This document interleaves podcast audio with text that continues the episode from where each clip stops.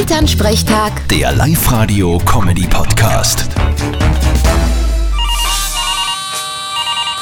Hallo Mama, Grüß dich, Martin. Magst du morgen mitgehen? wohin denn? In die Oper, ins Theater, in Pension. Na geh, morgen ist ein Faschingsraus. Da ziehen wir wieder durch den Ort mit ein paar Stationen. Abschluss ist dann beim Kirchenwirt. Wird sicher eine Garde. das glaube ich da schon.